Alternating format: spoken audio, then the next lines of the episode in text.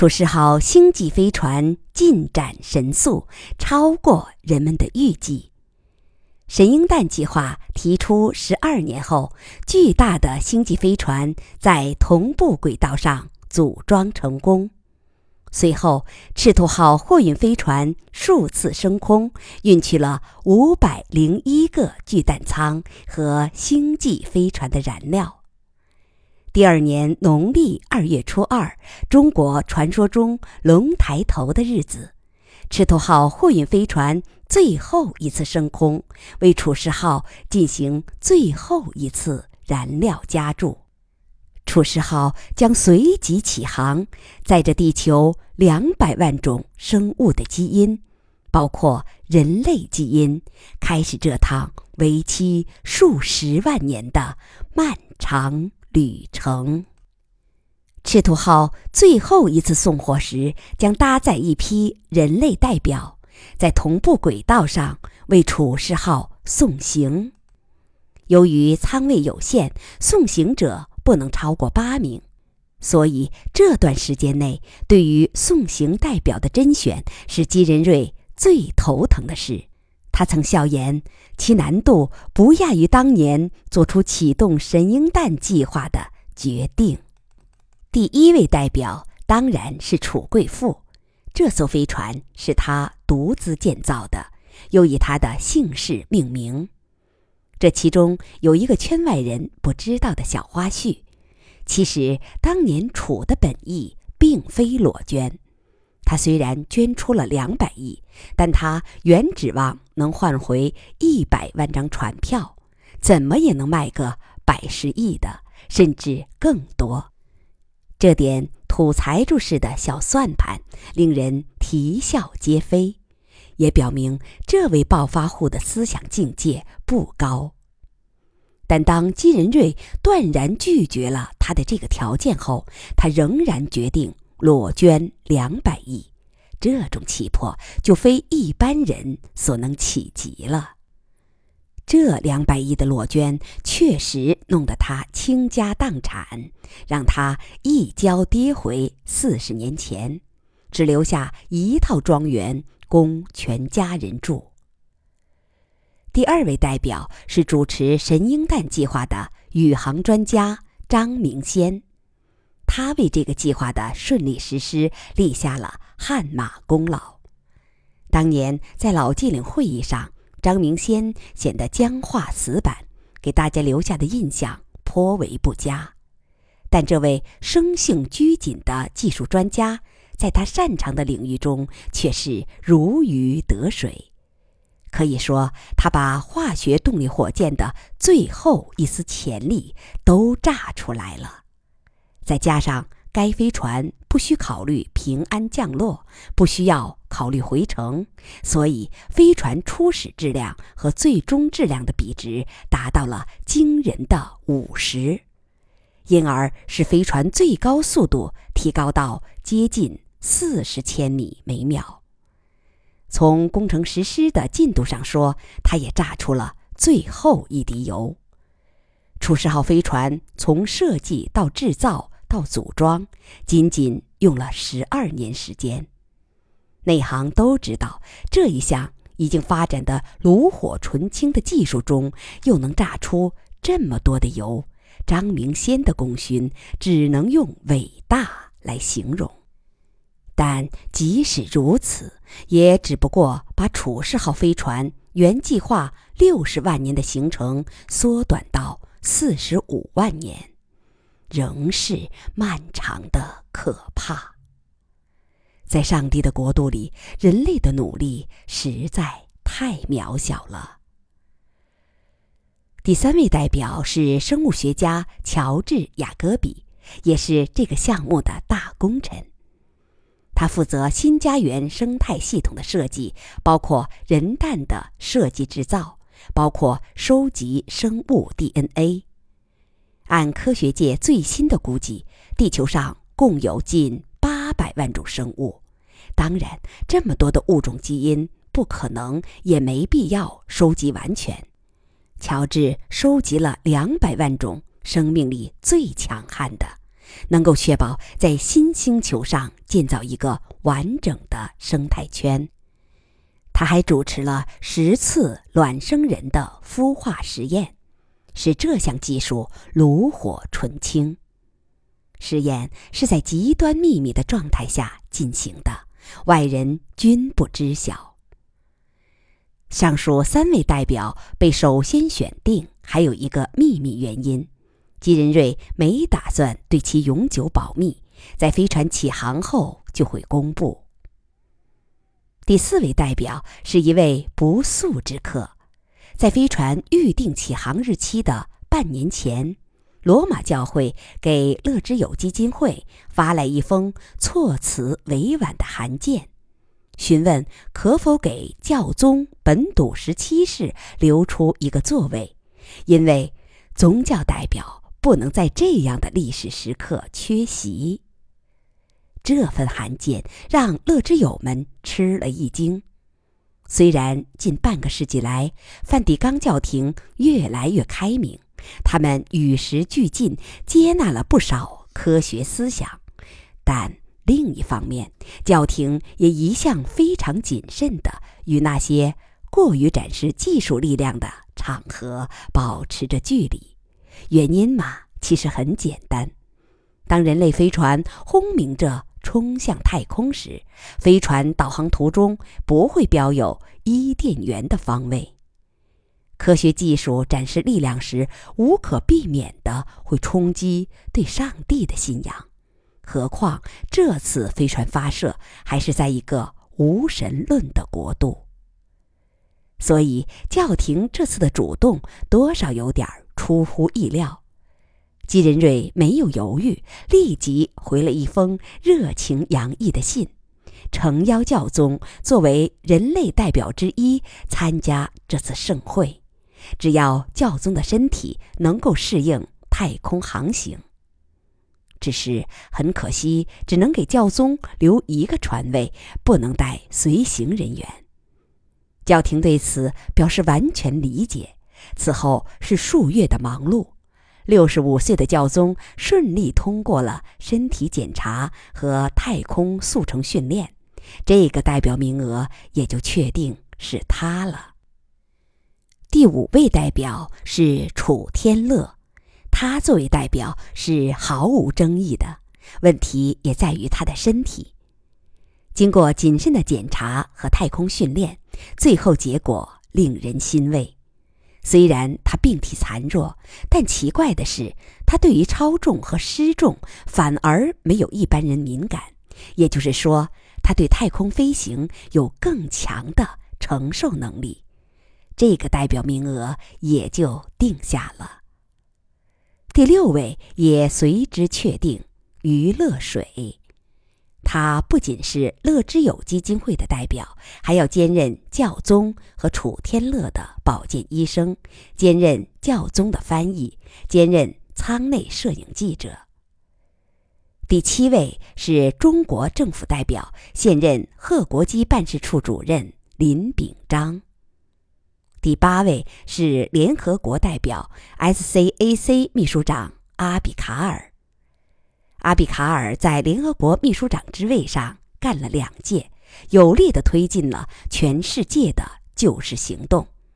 他发现 SCAC 首席执委轮流坐庄的组织形式太低效，不能满足形势的需要。便促成 SCAC 在五位军人执委之下设了一个文职的常任秘书长，不受任期限制。事后有人说，这些规定纯粹是他为自己量身定制的。当他从联合国秘书长职位上退下时，便屈尊转任了 SCAC 秘书长，一点儿不在乎职位上的由大做小。他在这个低级职位上仍然非常强势。人们说，在灾变当头的特殊形势下，这个小秘书长的作用其实并不亚于大秘书长。现在，八位代表中的六位国内代表都已在北京机场聚齐，将乘机去海南岛的文昌发射中心。进了机场贵宾室，在迎候的人群中，他们首先看到一副轮椅，上面坐着一位行销鼓励的老人。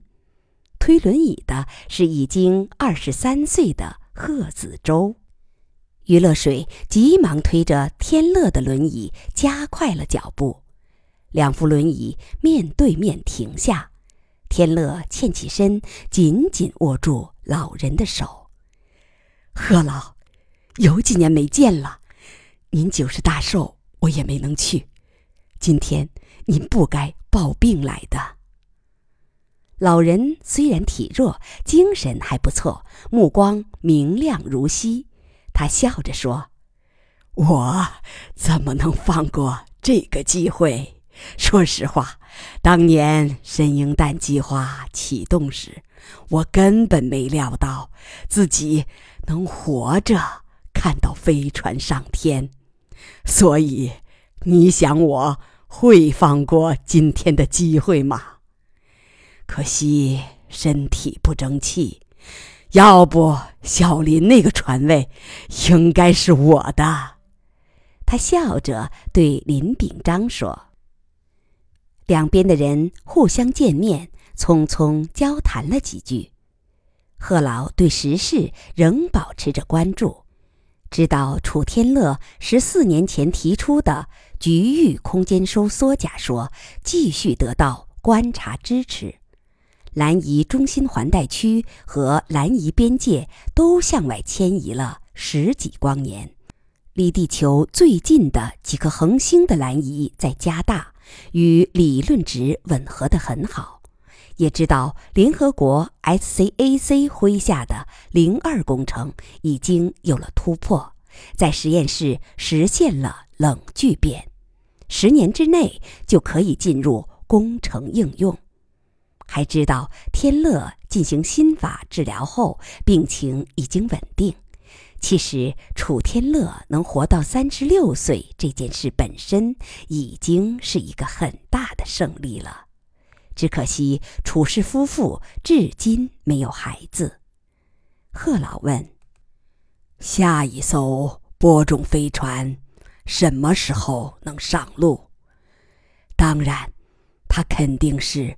核聚变驱动了。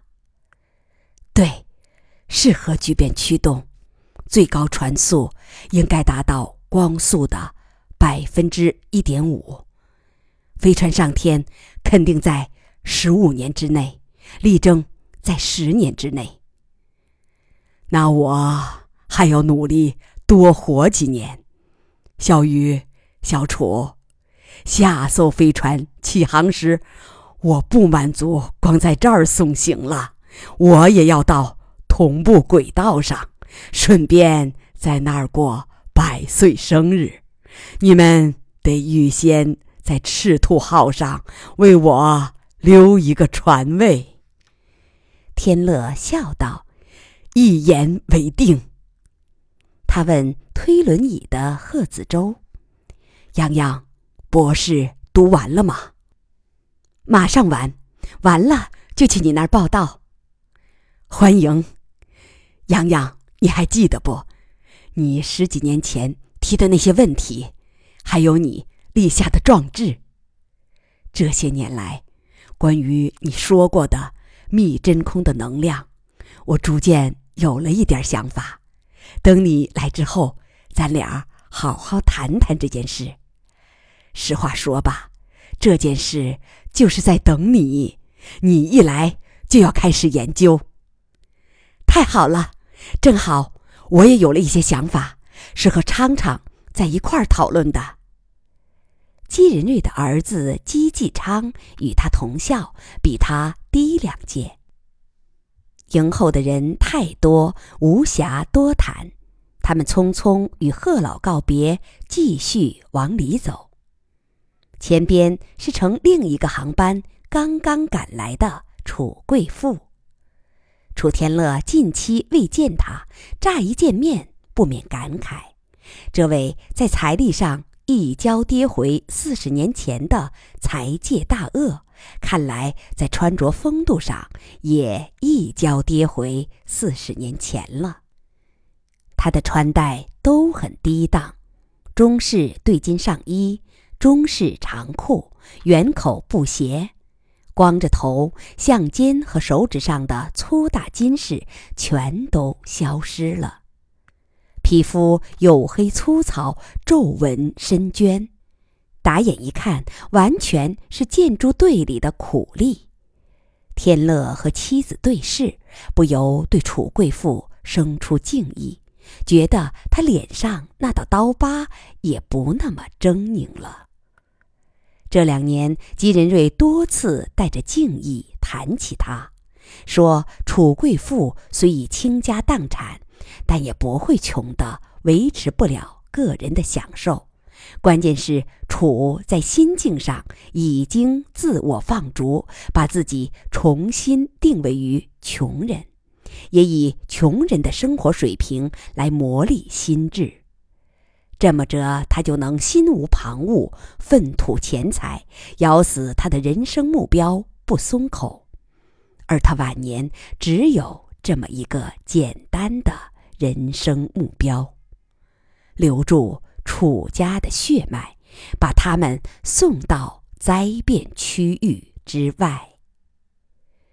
那次观看孵化实验后，他果然践诺，拍卖了仅剩的一套供全家人居住的房产，以资助一项追加的秘密计划。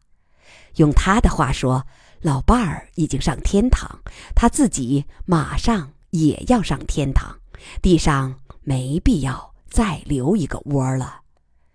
吉仁瑞曾感慨地说：“这位世上最自私的粗俗家伙，实在是一个英雄，一个殉道者。”今天来为他送行的亲人只有寥寥几个，他的大儿子、儿媳和两岁的孙子。这也是他最小的孙子，孙子显然很恋他，抱住他的脖子不丢手，用嫩脸蛋儿贴在他皱纹纵横的老脸上。楚氏夫妇走过去与他握手，于乐水笑问：“楚先生你好，你那一大家子呢？今天怎么没来送你？我还记得咱们第一次见面时。”你左妻右妾、前呼后拥的威风样。楚贵妇很直率。你是指我那四个小老婆吧？娘的，我落监之后，他们都吃不了苦，每天愁眉苦脸的，难得见到一丝笑模样。我烦了，让他们带着儿女，全他妈滚蛋！想嫁谁嫁谁，反正我对得起他们了，给每人都买了那么贵的船票，十亿元一张。这些年来，乔治其实已经对这个粗俗家伙心怀敬意了。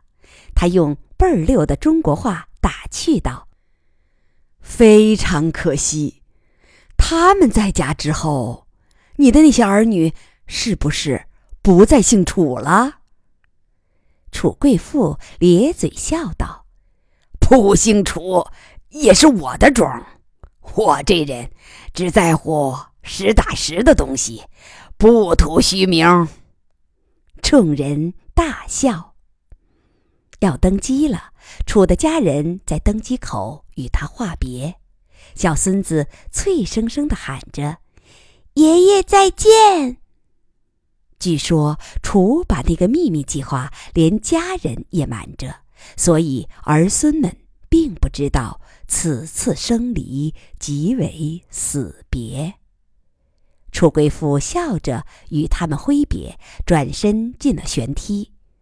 这位七十二岁的老人身体很好，走路咚咚响，脸上也没显出什么离愁别绪。人群中知道那项秘密计划的人，像张明先、乔治、楚氏夫妇，都不由得在他身后暗暗交换眼色，目光中迎着亲近。当然，楚的离愁别绪还是有的。在飞往三亚机场的两个小时中，楚贵妇不像平时那样健谈，也没讲他最拿手的荤笑话，而是静静地坐在一等舱里，两眼炯炯地盯着窗外。楚天乐等也有意不去打扰他。到了三亚机场，再乘车赶往文昌。其他两位代表和金仁瑞已经在文昌发射中心等候。一行人很远就看见了高耸的赤兔号货运飞船，旁边是高大的航天器总装测试厂房和加注与整流罩装配厂房，像是三根拔地而起的天柱。上千名记者早早就迎候在路边，相机和摄像机如同茂密的丛林。车队在人海中缓缓前行，到了贵宾室，于乐水用轮椅把丈夫推下汽车。季仁瑞在门口迎候，他身边是一位穿白色戴兜帽、短斗篷、戴白色无边便帽的老人。这身纯白的穿戴在人群中非常显眼。于乐水低声对丈夫说：“教皇，咱们快点迎过去，向他致意。”